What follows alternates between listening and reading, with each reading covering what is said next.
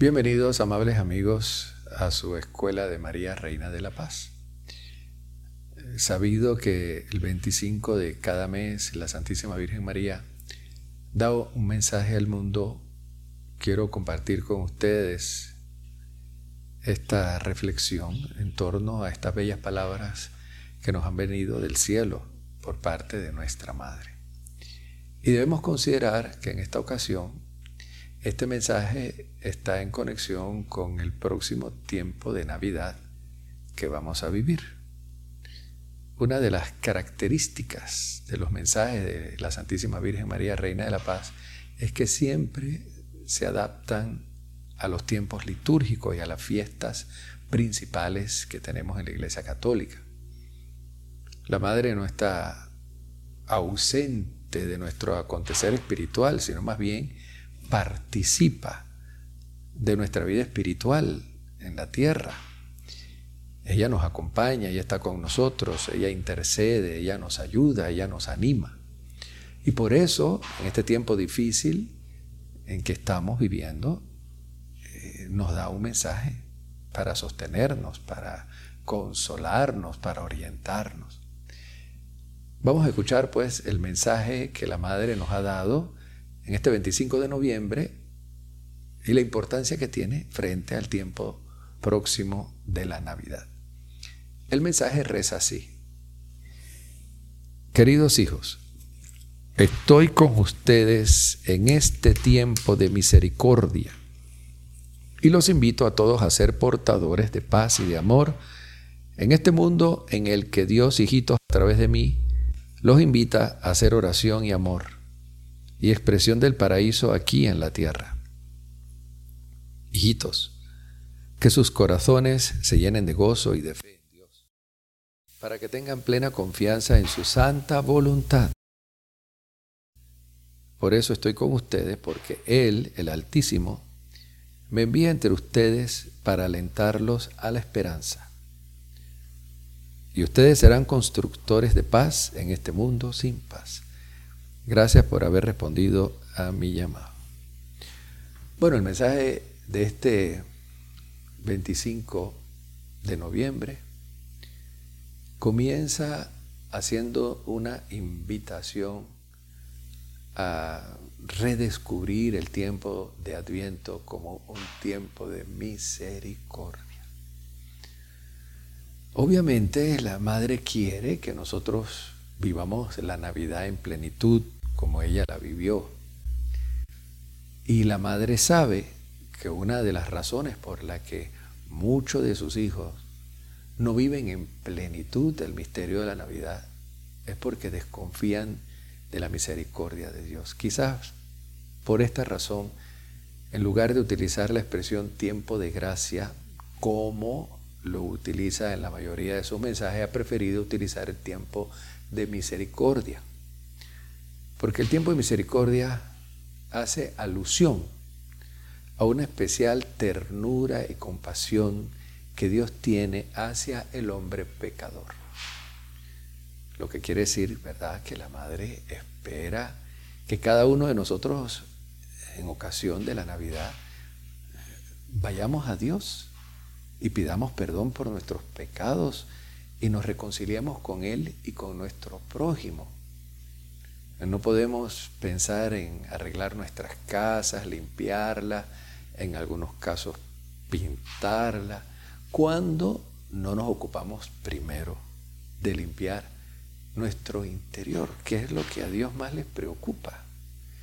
Si bien podemos pensar en arreglar cada uno eh, su casa para destacar la importancia que tiene la Navidad, no podemos olvidar, queridos amigos, que para Dios lo primero es nuestro corazón, nuestra alma, cómo estamos.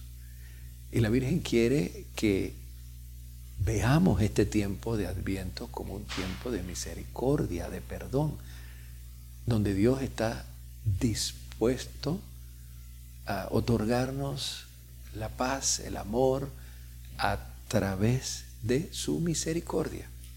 Y ya sabemos que esa misericordia la experimentamos cuando nos acercamos al sacramento de la confesión.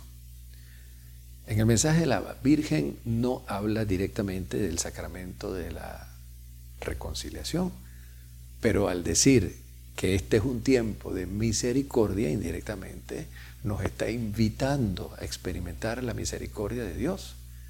Y ya sabemos nosotros, los cristianos, que el lugar por antonomasia donde experimentamos la misericordia de Dios es en el sacramento de la confesión. ¿Por qué no preparar una buena confesión? Y sobre todo en este tiempo en que muchos de nuestros países de América, a diferencia de Europa, hemos ido superando poco a poco eh, la pandemia del coronavirus. Y aprovechar este tiempo para ir donde el sacerdote y hacer una buena confesión, para que Jesús realmente nazca en nosotros y se cumpla lo que la Virgen quiere, que seamos portadores de paz, de amor, que seamos oración y que podamos ser una expresión del paraíso aquí en la tierra. Hay que considerar que cada mensaje de la Madre nos ayuda a nosotros a vivir el cristianismo. Ya sabemos que la Virgen no agrega nada nuevo a lo que Jesús nos ha enseñado y lo que la Iglesia nos presenta a lo largo de dos mil años de cristianismo que hemos vivido. Pero nos recuerda algunas cositas en las que podemos estar fallando. Y una de ellas es que el hombre de hoy no es consciente de cuánto Dios le ama. Dios realmente tiene un plan de amor, un plan de ternura, un plan de misericordia para cada uno de sus hijos. La Virgen quiere que venzamos ese concepto de un Dios juez, de un Dios castigador, de un Dios malo que está viendo al hombre si se porta bien o si se porta mal para premiarlo o castigarlo. No, Dios es amor, Dios es misericordia. Podríamos decir que el 90% de los mensajes que la Virgen nos da son mensajes de alegría, de exhortación a la paz, al amor, a la misericordia. Y no subraya tanto el hecho de el ajusticiamiento que podríamos recibir eh, si hacemos el mal. No, la Virgen siempre cree en la buena voluntad de cada uno de nosotros y en los propósitos buenos que como seres humanos todos tenemos para hacer de este mundo un jardín. Y por eso la madre aprovecha cada circunstancia en que Dios le permite hablar a la humanidad para darnos un mensaje positivo, un mensaje práctico, orientado hacia el bien, hacia la paz, hacia el amor. Y la Virgen quiere que cada uno de nosotros que seguimos esta escuela de santidad seamos una expresión de amor, de esperanza y del paraíso, obviamente del paraíso que es morada de Dios aquí en la tierra. Bueno, y por eso, una vez más, la Madre también nos invita en su mensaje a volver a la oración. En la segunda parte del mensaje la Virgen dice, los invito a todos a ser portadores de paz y de amor en este mundo en el que Dios hijito a través de mí los invita a hacer oración y amor y expresión del paraíso aquí en la tierra. Tres conceptos. La Virgen nos invita a hacer paz, amor, expresión del paraíso oración. Fíjense que aquí hay una fórmula sencilla, pero también profunda, para vivir este tiempo de adviento. Ser portador de paz, ser constructor de paz. ¿Cuántas veces, queridos hermanos, en la familia, en el trabajo, en el vecindario. Encontramos situaciones conflictivas, de enemistad, incluso en la que cada uno de nosotros siendo cristiano y siendo discípulo de María Reina de la Paz, hemos sido en algún momento signo de discordia y de división. Bueno, ahora la Virgen quiere que seamos pacificadores, que seamos constructores de paz, de armonía. Para eso es este tiempo de adviento, no para enfocarnos, estar haciendo compras en la calle y pensando en los regalos que vamos a hacer. No, primero ser constructores de paz.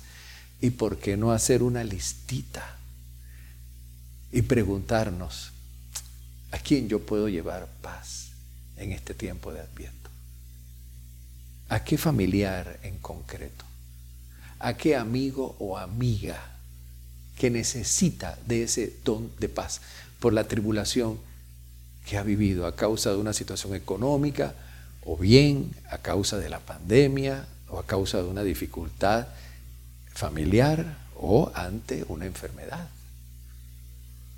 No podemos quedarnos, queridos amigos, en el aspecto meramente devocional. Es decir, bueno, yo sigo a María, yo rezo el rosario, yo adoro el Santísimo, leo la Biblia, sí, pero fíjense que en este mensaje del Adviento, el énfasis no está tanto en las devociones, sino en las virtudes. Y la primera virtud que la Virgen denota aquí es la virtud de la paz, y hay que verlo así. La paz como una virtud, no solamente ausencia de guerra o de violencia, la paz hay que verla como una virtud. Jesús lo dijo, bienaventurados los que trabajan por la paz, porque serán llamados hijos de Dios. Y al final del mensaje la Virgen nos invita a ser constructores de paz. Y Jesús dijo, les doy mi paz y la paz que yo les doy no las da el mundo. Y cuando resucitó y le mostró las llagas a los apóstoles, les dijo, a quienes ustedes les perdonen los pecados les quedan perdonados, a quienes se los retengan les quedan retenidos. Les doy mi paz, lleven mi paz. Nosotros todos somos instrumentos de paz, constructores de paz. Bueno, pensemos cómo puedo yo llevar paz. Aquí la madre no me está pidiendo que rece el rosario, no me está pidiendo que haga la adoración al Santísimo, si bien como creyente no podemos descuidar eso. No, nos está pidiendo ser artífice de paz. Y no me digan ustedes que todas las personas con quienes ustedes se relacionan tienen paz suficiente, de manera que no hay necesidad de llevarle una palabra de paz, un testimonio de paz, un acto concreto de paz. Todo hombre y toda mujer lo necesita. Y la paz no solamente es un anhelo, la paz también es algo que se puede experimentar. Entonces, en este tiempo de adviento, la Madre quiere que seamos protagonistas, embajadores de paz. Segundo, que llevemos amor. Y el amor complementa la paz y la paz complementa el amor. Porque la paz está en función de los conflictos, de la violencia, de la intranquilidad. Y el amor es una acción y es un efecto y afecto de buenas relaciones. Entonces, ¿qué hay que hacer? Bueno, la madre quiere que también seamos expresión de cuánto Dios nos ama a cada uno de nosotros. Este tiempo de adviento en preparación a la Navidad es para eso, no para encajonar nuestra fe, sino para que salgamos a la calle y seamos testigos de que hay un Dios que está vivo, hay un Dios que es amor, hay un Dios que tiene un proyecto de paz para sus hijos. La Virgen quiere que cada uno de nosotros sea sus brazos extendidos en este momento turbulento, en un mundo sin paz, en un mundo inquieto, en un mundo sin esperanza. Esa es la misión que tenemos por delante. Paz, amor. Y el tercer concepto, quizás de todo, es el más exigente y el más difícil cuando la Virgen quiere que seamos expresiones vivientes del paraíso. Yo creo que para esta virtud, porque hay que verlo así, testimonio visible de la vida que todos vamos a llevar en el paraíso. Para poder cumplir con este encargo, queridos amigos, hay que experimentar el paraíso. Si no, ¿cómo? En la Sagrada Escritura tenemos muchas referencias del paraíso y en la vida de los santos también. Y podemos leer cosas muy bonitas. También Meyugorie nos ha acercado el, el paraíso a la tierra, a la iglesia, porque Jacob y Vitzka aseguran que la Virgen los llevó a conocer el paraíso y estuvieron en el paraíso, según ellos, unos 20 minutos.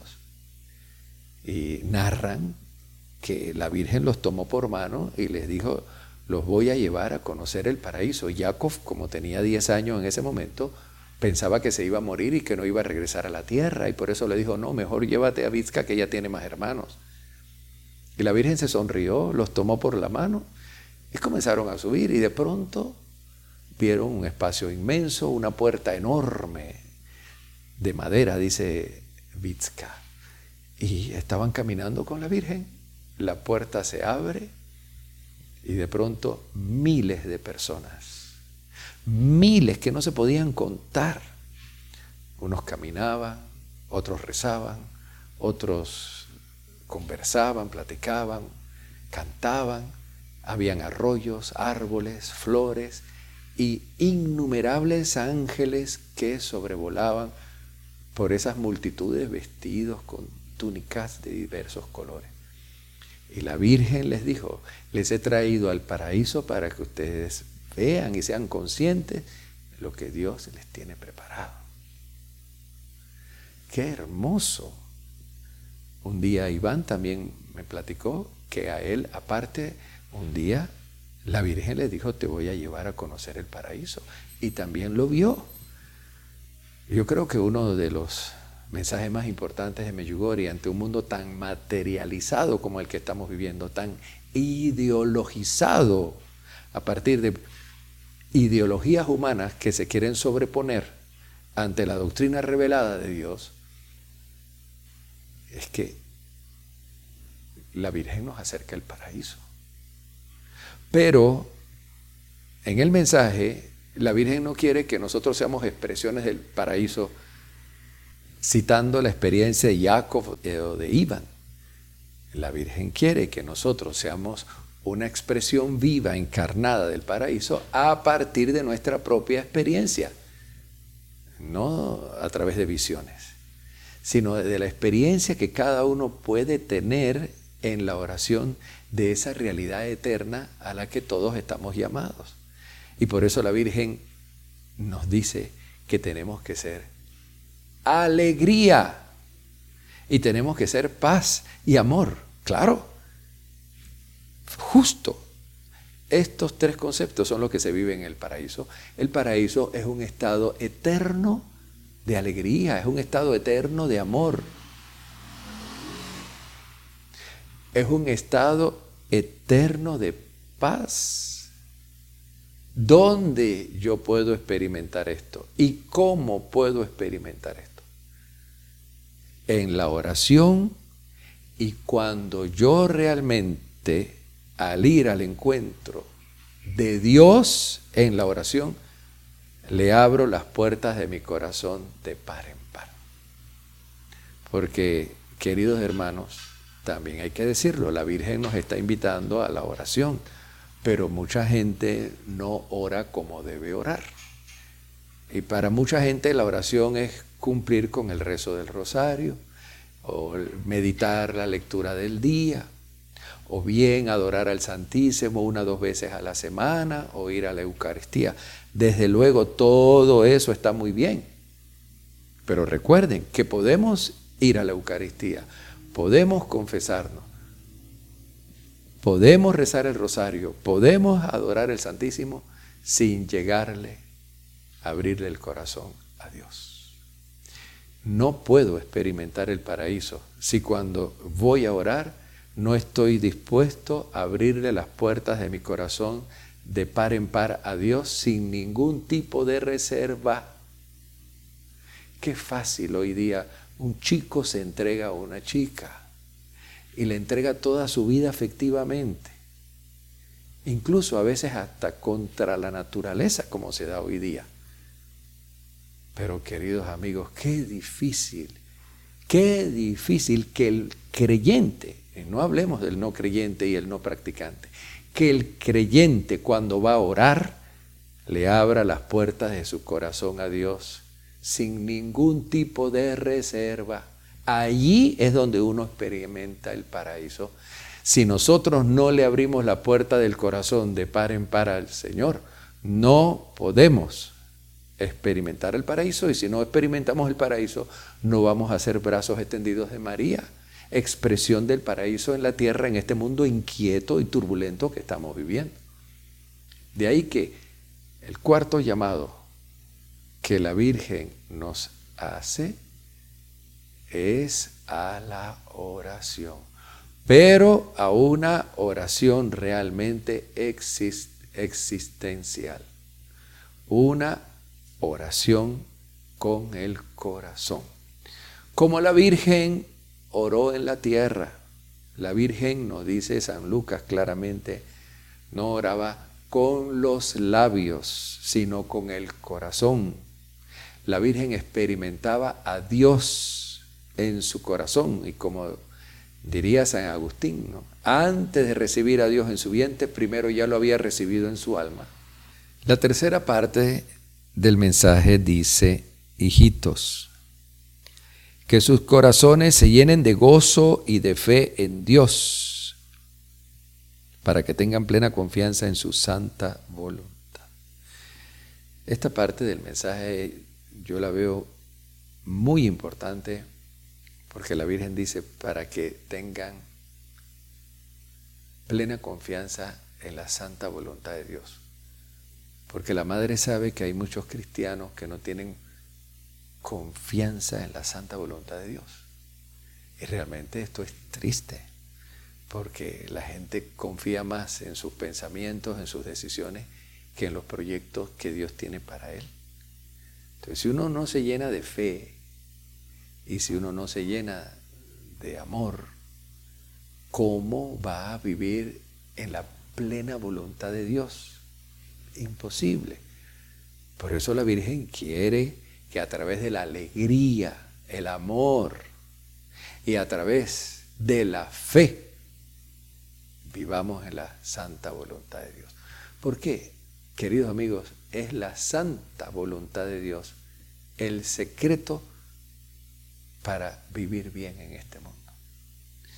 Y la gente a veces piensa que sus planes pueden ser mejores o superiores a los de Dios. Pues no es así. Yo creo también que un aspecto bien exigente de este mensaje es la exhortación que la Madre nos hace a buscar la santa voluntad cada vez que nosotros rezamos el Padre Nuestro, estamos pidiendo vivir en la voluntad de Dios. Pero cuando a veces se nos presentan eventualidades que nos hieren o que aparentemente son momentos difíciles que no corresponden a lo que humanamente podríamos pensar que es lo que Dios quiere para nosotros, nos desanimamos. Incluso hay gente que se deprime ¿No? Dios siempre quiere lo mejor para nosotros. Pero queridos amigos, muchas veces ese bien que Dios desea para nosotros pasa por la experiencia del sufrimiento y de la cruz. Por eso la Virgen dice, tengan confianza en la plena voluntad de Dios, en la santa voluntad de Dios. Y de nuevo, ¿cómo podemos vivir en la plena voluntad de Dios? Bueno, a través de la oración. Cuando la oración realmente es una oración existencial, es una oración con el corazón y es una oración perseverante. Por último, dice el mensaje, por eso estoy con ustedes, porque Él, el Altísimo, me envía entre ustedes para alentarnos a la esperanza. Y ustedes serán constructores de paz en este mundo sin paz. La Virgen está con nosotros porque Dios la envía. La Virgen no viene a la tierra por una iniciativa propia, personal, sino porque Dios la envía, el Altísimo. Y me llama la atención cuántas veces en los mensajes la Virgen ha utilizado esta expresión, el Altísimo. Y es la misma expresión que encontramos en el Evangelio de Lucas capítulo 1, verso 26 y siguiente, cuando el arcángel Gabriel se le apareció a la Virgen en Nazaret. El Altísimo. El Altísimo manda a María para ayudarnos. Y para que nosotros en este mundo y ante la situación que vivimos hoy seamos signos de esperanza. María es una gran luz para los tiempos que vivimos. Hay que abrirle el corazón, pero sobre todo estamos llamados a poner en práctica todo lo que nuestra Madre pacientemente nos está proponiendo.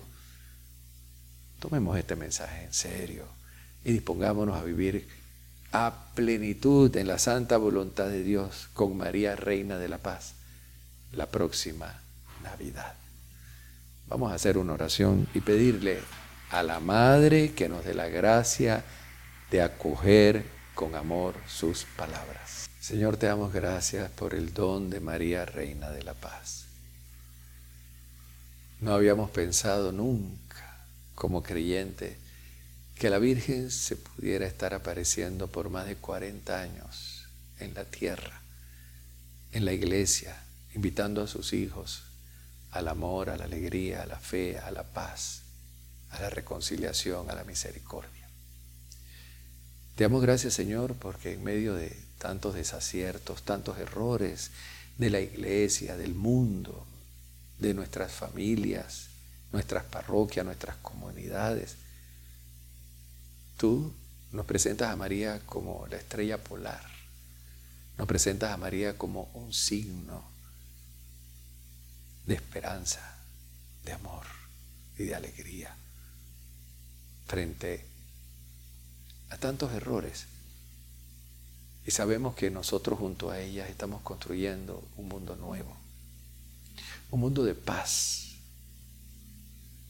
para adelantar lo más pronto posible el triunfo de su corazón inmaculado ante tantas tinieblas. Oh María, tú que eres la reina de la paz, Pon tu mano bendita, misericordiosa en cada uno de los que siguen atentamente esta reflexión. Tú conoces sus necesidades, sus problemas, sus dificultades. Tú sabes las heridas que cada uno pueda guardar en su corazón en los momentos difíciles por lo que ha atravesado. Gracias María porque tus palabras consuelan, iluminan y porque disponen nuestros corazones a buscar a plenitud la santa voluntad del Altísimo, que es la voluntad de la felicidad, del amor, de la paz, de la luz. Pon tu mano misericordiosa, bendita, sanadora, como tantas veces colocaste tus manos en el niño Jesús para acariciarlo, consolarlo. Acarícianos también a nosotros y consuélanos en este momento difícil pero también lleno de esperanza y de luz por tu presencia alentadora entre nosotros. Intercede por los enfermos, intercede por los tristes, por los adultos mayores, por los sacerdotes, religiosos y religiosas, por aquellos que han perdido la alegría de vivir, porque han perdido a tu Hijo, porque no le abren la puerta de su corazón de par en par como deben abrírsela. María Tú eres esa llave que hace posible que los corazones afligidos, apesadumbrados, heridos, puedan encontrarse nuevamente con tu Hijo Jesús. Gracias María por estar con nosotros, por tu palabra, por tu intercesión. Dios te salve María, llena eres de gracia, el Señor es contigo. Bendita eres entre todas las mujeres y bendito es el fruto de tu vientre Jesús.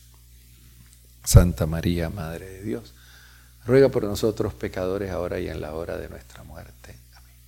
Y la bendición de Dios Todopoderoso, Padre, Hijo y Espíritu Santo descienda en cada uno de ustedes y les acompañe siempre. Queridos amigos, que tengan un feliz adviento y no dejen de abrirle la puerta de su corazón a María y a su Hijo Jesucristo.